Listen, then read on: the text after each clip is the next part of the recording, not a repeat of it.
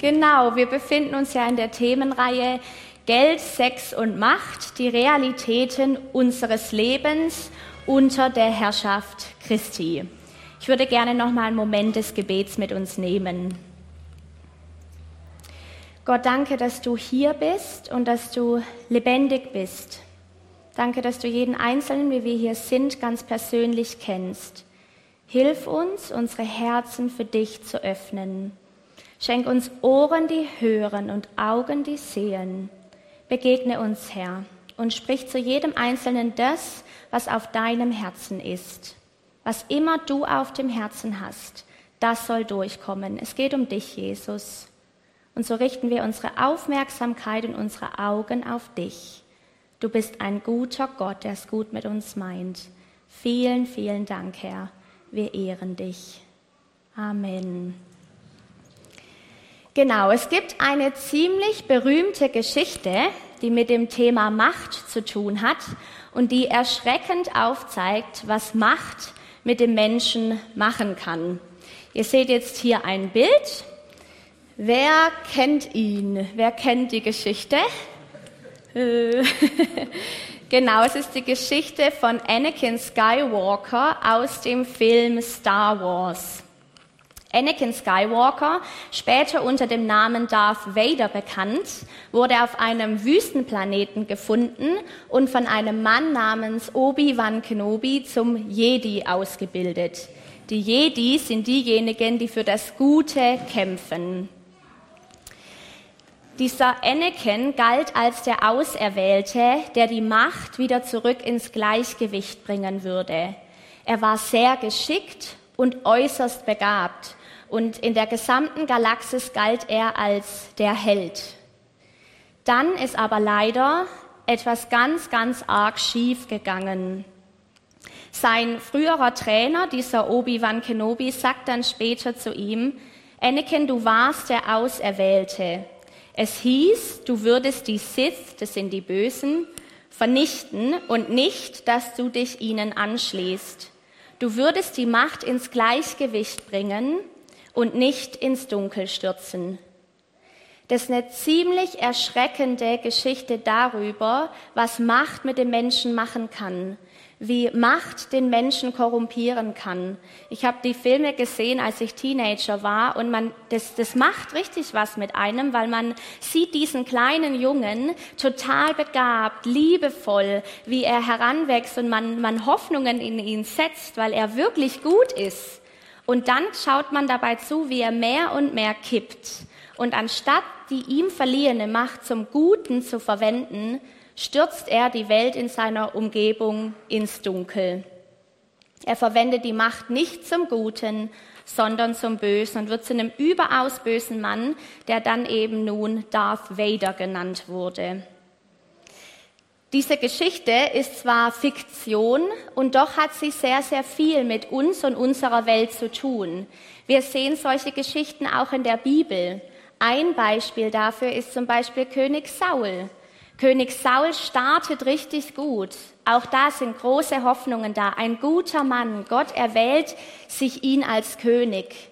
Und mehr und mehr merken wir, dass er, dass sein Inneres sich verändert und er immer mehr schlechte Entscheidungen trifft, so dass Gott am Ende sogar sagen muss, es, ich bereue es, dich als König berufen zu haben und ich nehme das zurück und werde jemand anderes einsetzen, in dem Fall König David, der in meinem Sinne König sein wird. Wenn wir in unsere Welt schauen, sehen wir das Thema Macht ebenso. Herrscher, die ihr Volk ganz böse unterdrücken, Regenten, die ihre Macht dazu verwenden, um schreckliche Kriege anzuzetteln, Machtmissbrauch in vielen verschiedenen Facetten, auch in Kirchen.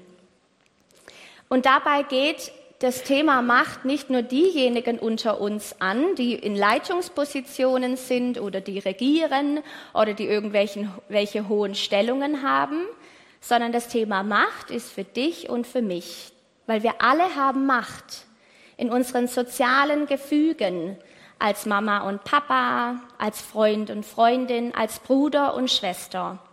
Unsere Worte haben Macht.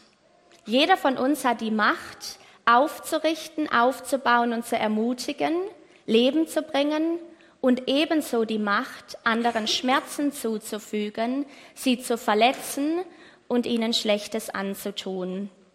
So ist es also ein Thema für dich und für mich. Zur Definition von Macht.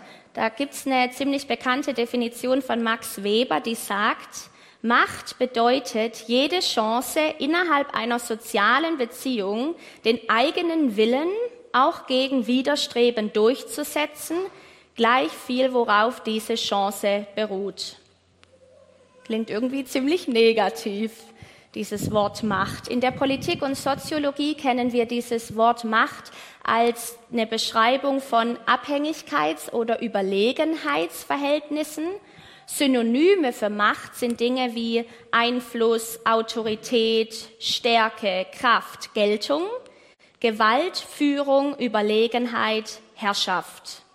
Irgendwie scheint dieses Wort Macht negativ besetzt zu sein. Wir kennen ja auch so typische Aussprüche wie Machtworte sprechen, Machtspielchen spielen. Und auch das Wort Machtmissbrauch begegnet uns mittlerweile ja überall. Dabei meint Macht ursprünglich erstmal nichts anderes als die Fähigkeit, dieses oder jenes zu machen. Also machtvoll bedeutet mit Macht. Ich bin handlungsfähig, fähig, handelnd sein zu können. Das Gegenteil davon wäre dann machtlos, was bedeutet, nicht über die nötigen Mittel verfügend, nicht in der Lage, etwas auszurichten, ohnmächtig, ausgeliefert, wehrlos und handlungsunfähig. Auch in der Bibel ist es ein riesengroßes Thema und ich kann heute nur ein paar Aspekte anschneiden. Ich könnte zehn Sonntage darüber sprechen, um das in, die, in der Tiefe zu entfalten. Wir können uns nur ein paar Aspekte angucken. Die erste Sache, die wir in der Bibel sehen, ist, Gott hat Macht. 1. Chronik 29, 11 bis 12. Dein Herr ist die Majestät und Gewalt, Herrlichkeit, Sieg und Hoheit. Denn alles, was im Himmel und auf Erden ist, das ist dein. Dein Herr ist das Reich und du bist erhöht zum Haupt über alles. Reichtum und Ehre kommt von dir. Du herrschst über alles. In deiner Hand steht Kraft und Macht. In deiner Hand steht es, jedermann groß und stark zu machen. Das ist eine ziemlich treffende Stelle über die allumfassende Macht Gottes. Auch Jesus sagt in Matthäus 28, Vers 18, mir ist alle Macht im Himmel und auf der Erde gegeben. Also Gott hat alle Macht. Im Hebräischen wird im Alten Testament für, für Macht das, das Wort Kabot verwendet, was wörtlich die Gewichtigkeit, die Schwere oder die Gravität Gottes bedeutet. Und im übertragenen Sinne meint es Gottes Bedeutung, seinen Einfluss, seine Ehre, seine Herrlichkeit, seine Ausstrahlung oder seine Aura. Im Epheserbrief beispielsweise lesen wir von den griechischen Wörtern Energeia oder Dynamis. Das ist die lebendige, wirksame Gottesmacht mitten unter uns. Es ist die Macht, die in der Schöpfung am Werk war. Es ist die Macht, die später Jesus durchdrungen hat, ihn geführt und geleitet hat die ihn von den Toten hat auferstehen lassen. Diese lebendige, wirksame Gottesmacht bewirkt Heilung, bewirkt Befreiung, Rettung mitten unter uns, sogar die Auferstehung von Toten. Und genau das feiern wir ja an Pfingsten. Die wirksame, lebendige Gottesmacht mitten unter uns, ausgegossen in jeden Gläubigen. Nicht nur in ein paar wenige Auserwählte, in jeden Gläubigen. Die lebendige, wirksame Gottesmacht, mit der jeder von uns Veränderungen in seinem persönlichen Leben jeden Tag erleben darf. In Apostelgeschichte 1, Vers 8. Aber wenn der Heilige Geist auf euch herabkommt, werdet ihr mit seiner Kraft ausgerüstet werden. Und das wird euch dazu befähigen, meine Zeugen zu sein in Jerusalem, in ganz Judäa und Samarien und überall sonst auf der Welt, selbst in den entferntesten Gegenden der Erde. Wir sind ausgerüstet, ausgestattet mit dieser Kraft. die uns zu Zeugen macht, die uns hilft, ihm zu folgen und ihn zu bezeugen. Weiter lesen wir in der Bibel, dass Gott das Machtverständnis, das wir von der Welt her kennen, ganz schön auf den Kopf stellt und umdreht. Unter anderem Markus 9, Vers 35. Da setzte sich Jesus, rief die Zwölf zu sich und sagte zu ihnen, wenn jemand der Erste sein will, soll er der Letzte von allen und der Diener aller sein. Völlig anderes Verständnis von Macht. Oder Markus 10, 42 bis 45. Da rief Jesus sie alle zusammen und sagte, ihr wisst, dass die, die als Herrscher über die Völker betrachtet werden, sich als ihre Herren aufführen und dass die Völker die Macht der Großen zu spüren bekommen. Und dann, bei euch aber ist es nicht so. Im Gegenteil, wer unter euch groß werden will, soll den anderen dienen. Wer unter euch der Erste sein will, soll zum Dienst an allen bereit sein. Denn auch der Menschensohn, und da lebt uns Jesus das Beispiel vor, ist nicht gekommen, um sich dienen zu lassen, sondern um zu dienen und sein Leben als Lösegeld für viele hinzugeben. Das ist Macht im biblischen Sinne. Das ist die Macht, den Gebrauch von Macht, den uns Jesus vorlebt. Und ich glaube, eines der schönsten Bilder von dem biblischen Verständnis von Macht ist die Fußwaschung. Seht ihr gleich ein Bild jetzt hier hinter mir. Ist die Fußwaschung. Ist ein wunderschönes Bild dessen, das sich verinnerlichen darf in uns, was Macht bedeutet und was es bedeutet, unsere eigene Macht so auf diese Art und Weise einzusetzen. Die Fußwaschung ist im Kontext des Passafestes. Jesus feiert mit seinen Jüngern das Passafest. Und dann passiert Folgendes, Johannes 13, Vers 4. Er stand vom Tisch auf, zog sein Obergewand aus und band sich ein leinendes Tuch um. Dann goss er Wasser in eine Waschschüssel und begann, den Jüngern die Füße zu waschen und mit dem Tuch abzutrocknen, das er sich umgebunden hatte. Nachdem Jesus seinen Jüngern die Füße gewaschen hatte, zog er sein Obergewand wieder an und kehrte an seinen Platz am Tisch zurück. Versteht ihr, was ich eben getan habe, als ich euch die Füße wusch? hat Jesus dann seine Jünger gefragt. Ihr nennt mich Meister und Herr und das mit Recht, denn ich bin es. Wenn nun ich, der Herr und Meister, euch die Füße gewaschen habe, sollt auch ihr einander die Füße waschen. Ich habe euch ein Beispiel gegeben, damit auch ihr so handelt, wie ich an euch gehandelt habe. Denkt daran, ein Diener ist nicht größer als sein Herr und ein Bote nicht größer als der, der ihn sendet. Ihr wisst das jetzt alles. Glücklich seid ihr zu nennen, wenn ihr auch danach handelt. Jesus hat uns hier ein, ein, ein für alle Zeiten gültiges, ein ultimatives Beispiel gelegt, was es bedeutet, seine Macht zu gebrauchen.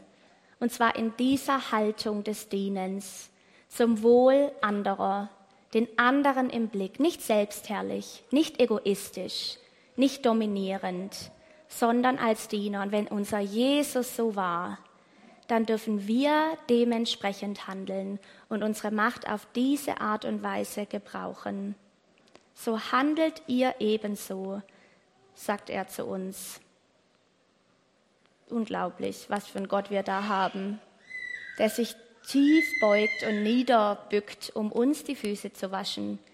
Wie viel mehr ist es unsere Aufgabe, den Leuten zu dienen und unsere Macht in Gottes Sinne, die uns gegebenen Verantwortungen in seinem Sinne einzusetzen, zum Wohl anderer dienend und immer der Liebe dienend. Denn wir wissen, das ist das oberste und erste Gebot. Das heißt, wo immer wir Verantwortungen einsetzen oder unsere Macht einsetzen, geht es immer darum, dass es der Liebe dient, weil das für alle Zeiten das oberste und erste Gebot sein wird. Es soll immer der Liebe dienen. In einem ganz krassen Kontrast steht dann die Definition von Machtmissbrauch. Wird definiert als der Missbrauch einer Machtposition, um anderen Personen, über welche man Macht ausüben kann, zu schaden, sie zu schikanieren oder zu benachteiligen oder um sich selbst und eigenen Günstlingen persönliche Vorteile zu verschaffen. Machtmissbrauch meint also den falschen oder den schädlichen Gebrauch von Macht. Wie kommt es denn dann zu sowas? Als ich diesen Film Star Wars gesehen habe, diese Teile, man, man denkt ja, wie um alles in der Welt konnte er denn da rauskommen? So gut gestartet, so viele Verheißungen auf seinem Leben, so begabt, so fähig. Und dann kommt sowas dabei raus. Ein Mann aus dem Film Star Wars, Yoda heißt er, der hat gesagt in dem Film, Angst ist der Weg zur dunklen Seite. Angst führt zu Wut. Wut führt zu Hass. Hass führt zu Leiden. Und ich glaube, dass da was ganz Entscheidendes drinsteckt. Es ist zwar ein fiktiver Film, und doch glaube ich, dass da was ganz Entscheidendes drinsteckt, weil er hier sagt, die Wurzel von allem ist Angst. Wenn wir uns nicht sicher fühlen, dann, dann, dann kommt Angst auf uns zu, wird unsere Sicherheit und unser Friede gestört. Und das wissen wir alle. Dann kommt das Schlechteste in uns zum Vorschein. Das kann man auch schon biologisch herleiten, weil Gott hat einen mandelförmigen, äh, eine mandelförmige Ansammlung von Gehirnzellen, den sogenannten Amygdala, in unser Gehirn gesetzt. Und diese Drüse ist für unsere emotionalen Reaktionen zuständig. Diese Drüse in unserem Kopf steuert unsere emotionalen Reaktionen. Wenn wir also in einer Situation sind, in der wir uns bedroht fühlen, nicht sicher fühlen oder wenn etwas Unerwartetes auf uns zukommt, dann, dann schüttet diese, diese, diese Gehirnzellen schütten dann Botschaften aus in unseren Körper, die unter anderem lauten, angreifen, verteidigen, kämpfen oder fliehen, verschwinden. Wir kennen diese Reaktionen von uns, wenn wir in Situationen sind, in denen wir das Gefühl haben, ich bin nicht sicher. Dann reagieren wir auf eine Art und Weise, in der das Schlechteste in uns zum Vorschein kommt. Wenn ein Mensch unter die Macht von Angst kommt, dann kann er nicht mehr an sein Team, an seine Familie, seine Gemeinde oder an irgendjemand anderen außer an sich selbst denken. Das ist, was Angst mit uns macht weil wir nicht mehr in der Lage sind, das ist ja auch, wenn man einen Ertrinkenden beobachtet, der wild um sich schlägt, der kann, weil er so unter Angst kommt. Wenn wir unter Angst kommen, fällt es uns unglaublich schwer an, was anderes außer an uns zu denken. Angst hat also die Fähigkeit, das Schlechteste in uns hervorzuholen und Angst entsteht, wenn wir uns nicht sicher fühlen. Wir merken also, dass das Ganze, das merkt man auch in der Geschichte von Saul, dass Macht nicht so sehr mit dem Außen zu tun hat, im Sinne von bloß kein Leiter sein, nimm, nimm keine Verantwortung an, keine Mama, kein Papa sein, irgendwo alleine in einer Einöde, dann geht's gut. Nein, es ist nicht das die, die Macht an sich, die gefährlich ist. Wir merken, dass Macht nur dann gefährlich wird, in, wenn das Innere nicht in Ordnung ist. Das ist eine innere Sache. Es kommt auf unsere innere Motivation an. Und das sehen wir auch bei König Saul, wie er, weil sein Inneres durcheinander kam und er Zutritt, Dingen Zutritt gegeben hat, die für ihn nicht ganz so gesund waren und für die Menschen um ihn herum auch nicht so gesund waren, Deshalb haben sich hier Dinge leider, leider tragisch verdreht. Johannes 5, Vers 44 heißt es, wie solltet ihr auch glauben können? Bei euch ist jeder darauf aus, von den anderen Anerkennung zu bekommen. Nur die Anerkennung bei dem einen wahren Gott sucht ihr nicht. Hier sind wir auch bei einem ganz, ganz wichtigen Thema. Um was geht's uns denn? So oft geht es uns um die Anerkennung der Menschen, weil wir werden alles so gern respektiert, gemocht und geliebt, angenommen. Aber wenn das unsere innere Motivation wird, und das ist bei Saul passiert, dann fangen wir an, schlechte Entscheidungen zu treffen. Sprüche 29, Vers 25 heißt es, wer das Urteil der Menschen fürchtet, gerät in ihre Abhängigkeit, bin nicht mehr frei. Wer dem Herrn vertraut, ist gelassen und sicher. Hier wieder sicher. Wenn wir sicher sind, wenn wir uns sicher und geborgen fühlen, kommt das Beste in uns zum Vorschein. Wenn wir unter Angst sind und uns unsicher fühlen, kommt das Schlechteste in uns zum Vorschein. Paulus sagt ziemlich genau, was die Motivation hinter jedem Einsatz von Macht sein muss. Philippa 3, 7 bis 9. Doch genau die Dinge, die ich damals für einen Gewinn hielt, haben mir, wenn ich es von Christus her ansehe, nichts als Verlust gebracht. Mehr noch, Jesus Christus, meinen Herrn zu kennen, ist etwas so unüberbietbar Großes, dass ich, wenn ich mich auf irgendetwas anderes verlassen würde, nur verlieren könnte. Seinetwegen habe ich allem, was mir früher ein Gewinn zu sein schien, den Rücken gekehrt. Es ist in meinen Augen nichts anderes als Müll. Denn der Gewinn, nach dem ich strebe, ist Christus. Es ist mein tiefster Wunsch, mit ihm verbunden zu sein. Denn der Gewinn, nach dem ich strebe, ist Christus. Das ist unsere Motivation, Christus. Nach dem Gewinn, der Gewinn, nach dem ich strebe, das ist Christus. Ist für mich das Allergrößte mit ihm verbunden zu sein, ihn zu kennen. Deshalb ist es mein tiefstes Anliegen, jede Verantwortung, die ich habe, in seinem Sinne einzusetzen. Denn unsere Motivation ist und bleibt Christus. Seine Liebe, dass wir mit ihm verbunden sind. Nichts anderes haben wir der Welt zu bieten.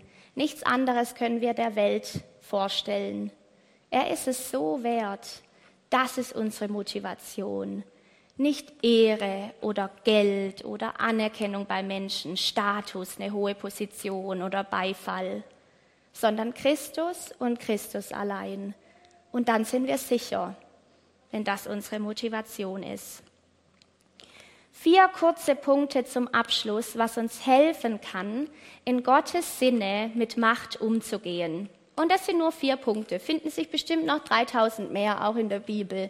Sind vier kurze Punkte, die auch einfach persönlich von meinem Herzen sind, weil man geht mit ihm ja auch so seinen Weg und ich merke, für mich sind die ganz wichtig geworden. Der erste Punkt ist die Unterordnung unter Gott.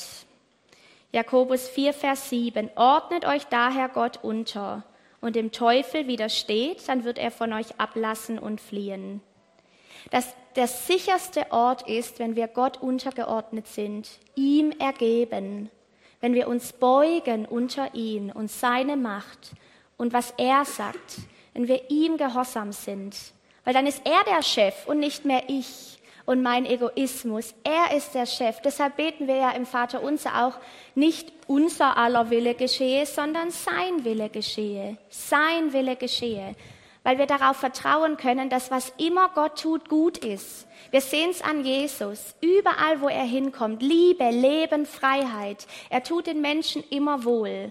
Und wenn Gott in uns sichtbar wird, dann dient es immer dem Guten. Wir sind sicher ihm untergeordnet. In Psalm 91 wird ja dieses Bild verwendet von, wer unter dem Schutz des Höchsten wohnt, darf bleiben im Schatten des Allmächtigen. Dort haben wir Zuflucht, dort sind wir sicher. Aber es heißt auch unter dem Schutz, darunter. Gott und dann ich. Ich bin ihm untergeordnet. Es ist unter dem Schutz. Wenn ich nicht unter ihn komme, bin ich nicht geschützt und sicher. Und wenn wir nicht geschützt und sicher sind, dann kommt Angst und Angst verleitet uns zu echt blöden Entscheidungen und blödem Denken und blöden Handeln. Es hat dann nichts damit zu tun, dass es bessere und schlechtere Menschen gibt, sondern das ist, wenn Angst uns dominiert. Der zweite Punkt, und für mich ist das ein Riesenschlüssel, ganz simpel, seine Nähe aufzusuchen, mit ihm zu sein, bei ihm zu sein, mit ihm zu sitzen, Psalm 105, Vers 4. Ja, fragt nach dem Herrn und nach seiner Stärke. Kommt immer wieder vor sein Angesicht, sucht seine Nähe, immer wieder vor sein Angesicht. Seine Nähe suchen, nach ihm zu fragen, nach seiner Stärke, nicht meine.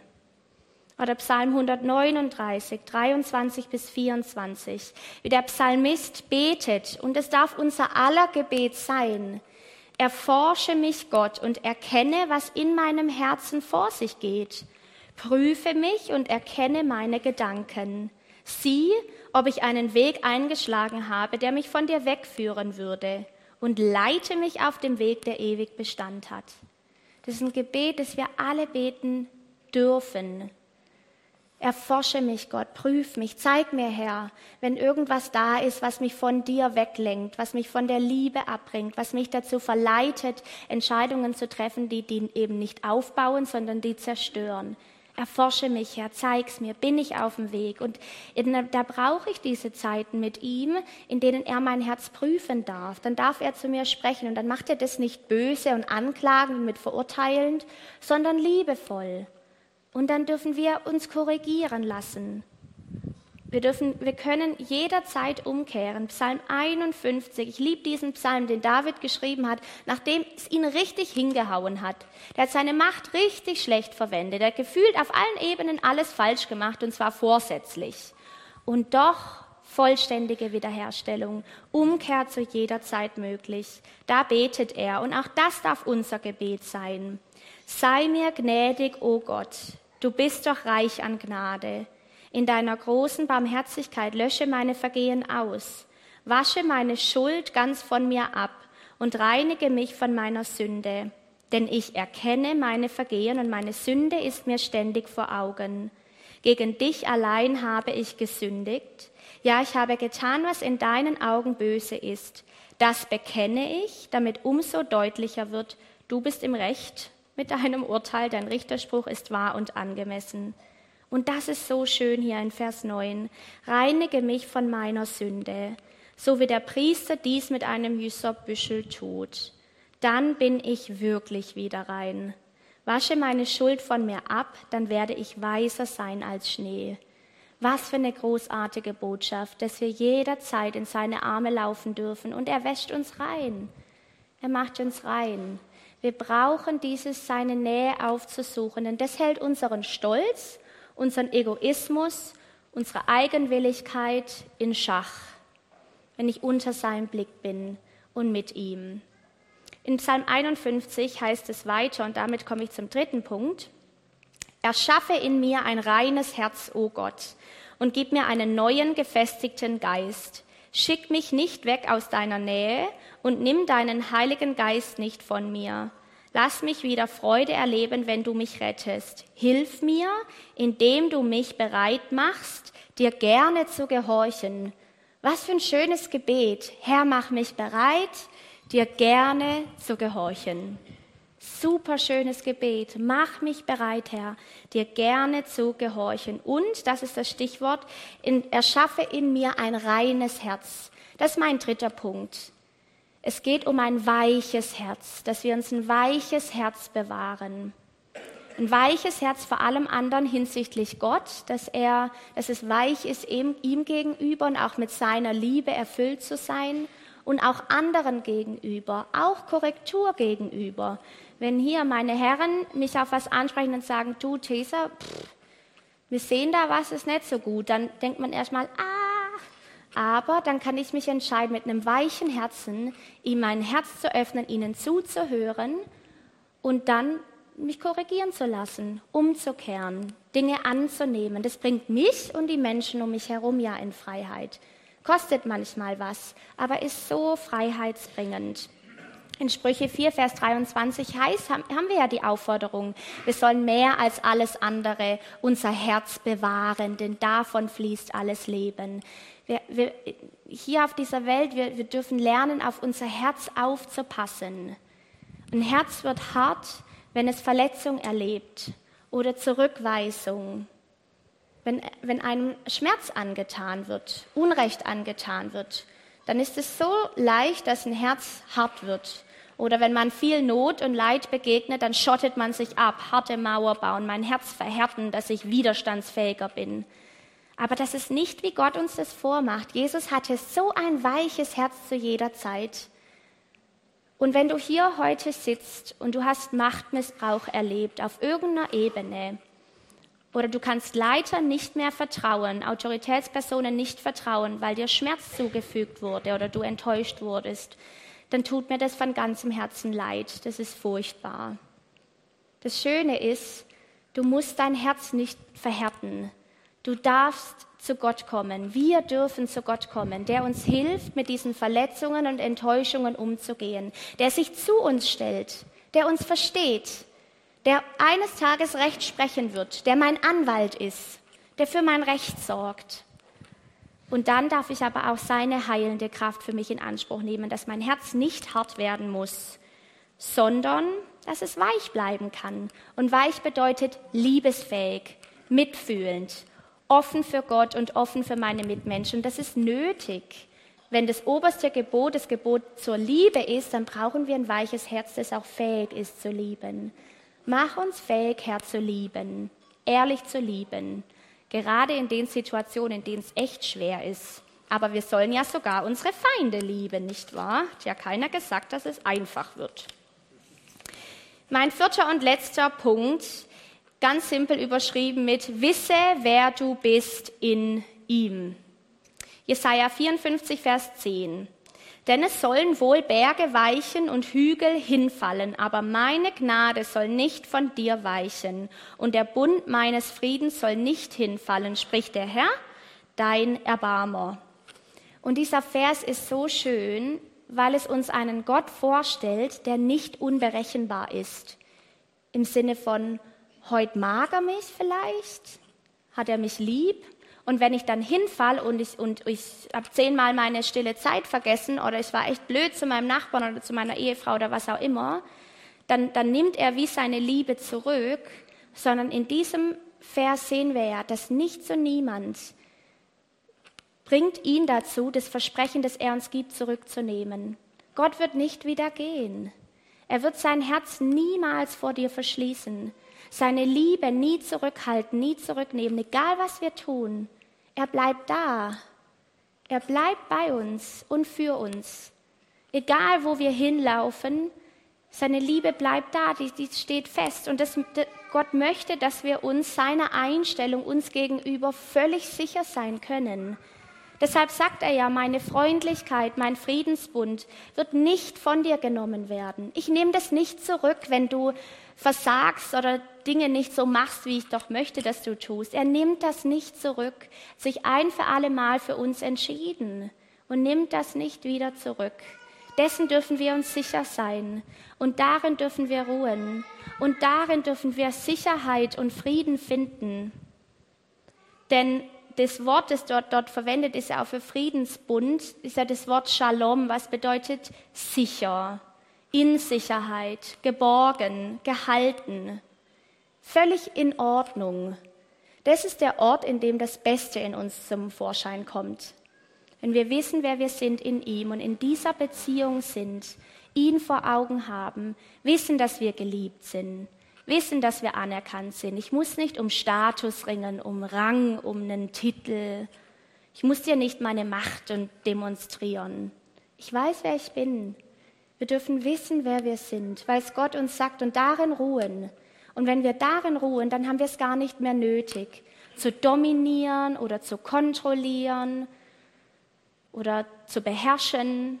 Das müssen wir nicht mehr wenn wir wissen, wer wir sind. Und das ist ja ein, ein Prozess bis zum Lebensende. Wir laufen so Höchstform auf, wenn wir in dieser Liebe, in dieser Sicherheit sind. Gottes Liebe, und es heißt ja in 1. Johannes 4, Vers 19, Gottes Liebe tritt jeder Angst entgegen.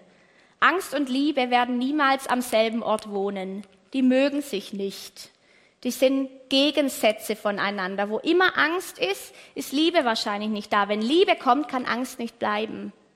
Es geht nicht gemeinsam. Das heißt, wenn Gottes Liebe kommt, das heißt, die Liebe treibt jede Furcht aus, dann verschwindet die Angst. Die kann nicht da bleiben, weil Gottes Liebe sich Bahn bricht in unserem Leben. Die Liebe treibt die Angst aus und sie bringt Sicherheit, Geborgenheit und Shalom. Wenn wir wissen, wer wir sind, haben wir keine Angst dann muss ich weder überheblich sein, noch mich minderwertig fühlen. Dann ruhe ich in dem, wer ich bin in ihm. Unsere Sicherheit kommt dadurch, dass wir wissen, wer wir sind in ihm. Ja, ich würde gerne mit uns beten. Das Lobpreisteam darf nach oben kommen. Und das waren nur ein paar Aspekte von dem, was mit Macht zu tun hat. Und wo immer du heute Morgen stehst, wir wollen uns eine Zeit nehmen, Gott, Gott zu fragen, Herr, was ist für mich? Was ist für mich? Darf ich umkehren, weil ich merke, ich habe Verantwortung und Macht nicht in deinem Sinne verwendet? Oder ist, ist für mich dran, jemanden loszulassen, der mir Schmerz zugefügt hat, das vor Gott zu bringen? Vielleicht ist, merkst du, du bist von Angst beherrscht und ich hatte das letzt, dass, ich, dass mir Gott gezeigt hat, Angst, ich werde von Angst beherrscht und das bringt mich dazu, richtig komisch zu sein. Und dann dürfen wir uns seiner Liebe aussetzen und die Angst verschwindet und Liebe kommt. Lasst uns ihn gemeinsam suchen, sein Angesicht suchen. Das ist der sicherste Ort für uns. Vielleicht ist es für dich auch dran, dich ihm neu unterzuordnen oder zum ersten Mal unterzuordnen, seine Nähe aufzusuchen. Oder du sitzt hier und du bist dir seiner Liebe gar nicht so sicher. Dann lasst uns ihn bitten, seine Liebe und seine Zuneigung zu jedem Einzelnen von uns hier zu zeigen. Ich möchte euch gern einladen, dass wir gemeinsam aufstehen, uns dann kurz eine Zeit der Stille nehmen, werden Gebet sprechen und dann werden wir eine Zeit der Anbetung haben, als Reaktion auch darauf, Herr, hier sind wir, wir suchen dich. Herr, du siehst jeden einzelnen von uns hier und wir bitten dich jetzt, dass du jedem von uns zeigst, was für uns heute Morgen dran war. Du hast immer was für uns, immer. Und so bitte ich dich, dass du für jeden jetzt highlightest und hervorhebst, was sie jetzt mit dir bearbeiten dürfen, vor dich bringen dürfen, was du gesprochen hast, Herr. Wir wollen hören auf dich, Herr.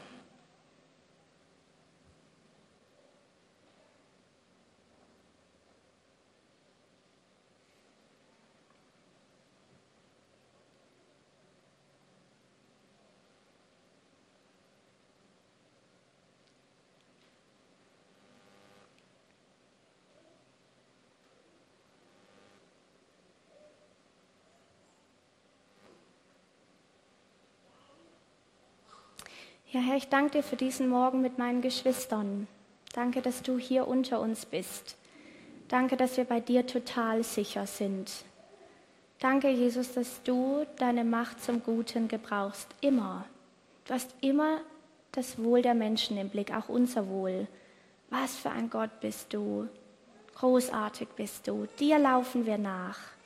Gestalte uns um und mach uns dir ähnlicher weil du so ein wunderschöner Gott bist, so liebevoll, so barmherzig, so freundlich, so großartig und gleichzeitig unendlich mächtig, erhaben, herrlich. Gott, wir ehren dich. Unser Lobpreis gehört dir, wenn wir jetzt unsere Aufmerksamkeit dir schenken, Herr. Wir schenken dir unser Herz, unsere Zeit, unsere Aufmerksamkeit. Möge es dir wohlgefallen. Denn Lobpreis ist nicht für die Gemeinde, sondern von der Gemeinde für Gott. Und so ehren wir dich heute Morgen. Nimm uns, Heiliger Geist, und tu in uns, was immer getan werden muss. Du kennst uns. Alles ist dir offen. Danke, dass wir uns nicht länger verstecken müssen. Danke für diesen Raum der Gnade, den du uns eröffnest. Amen.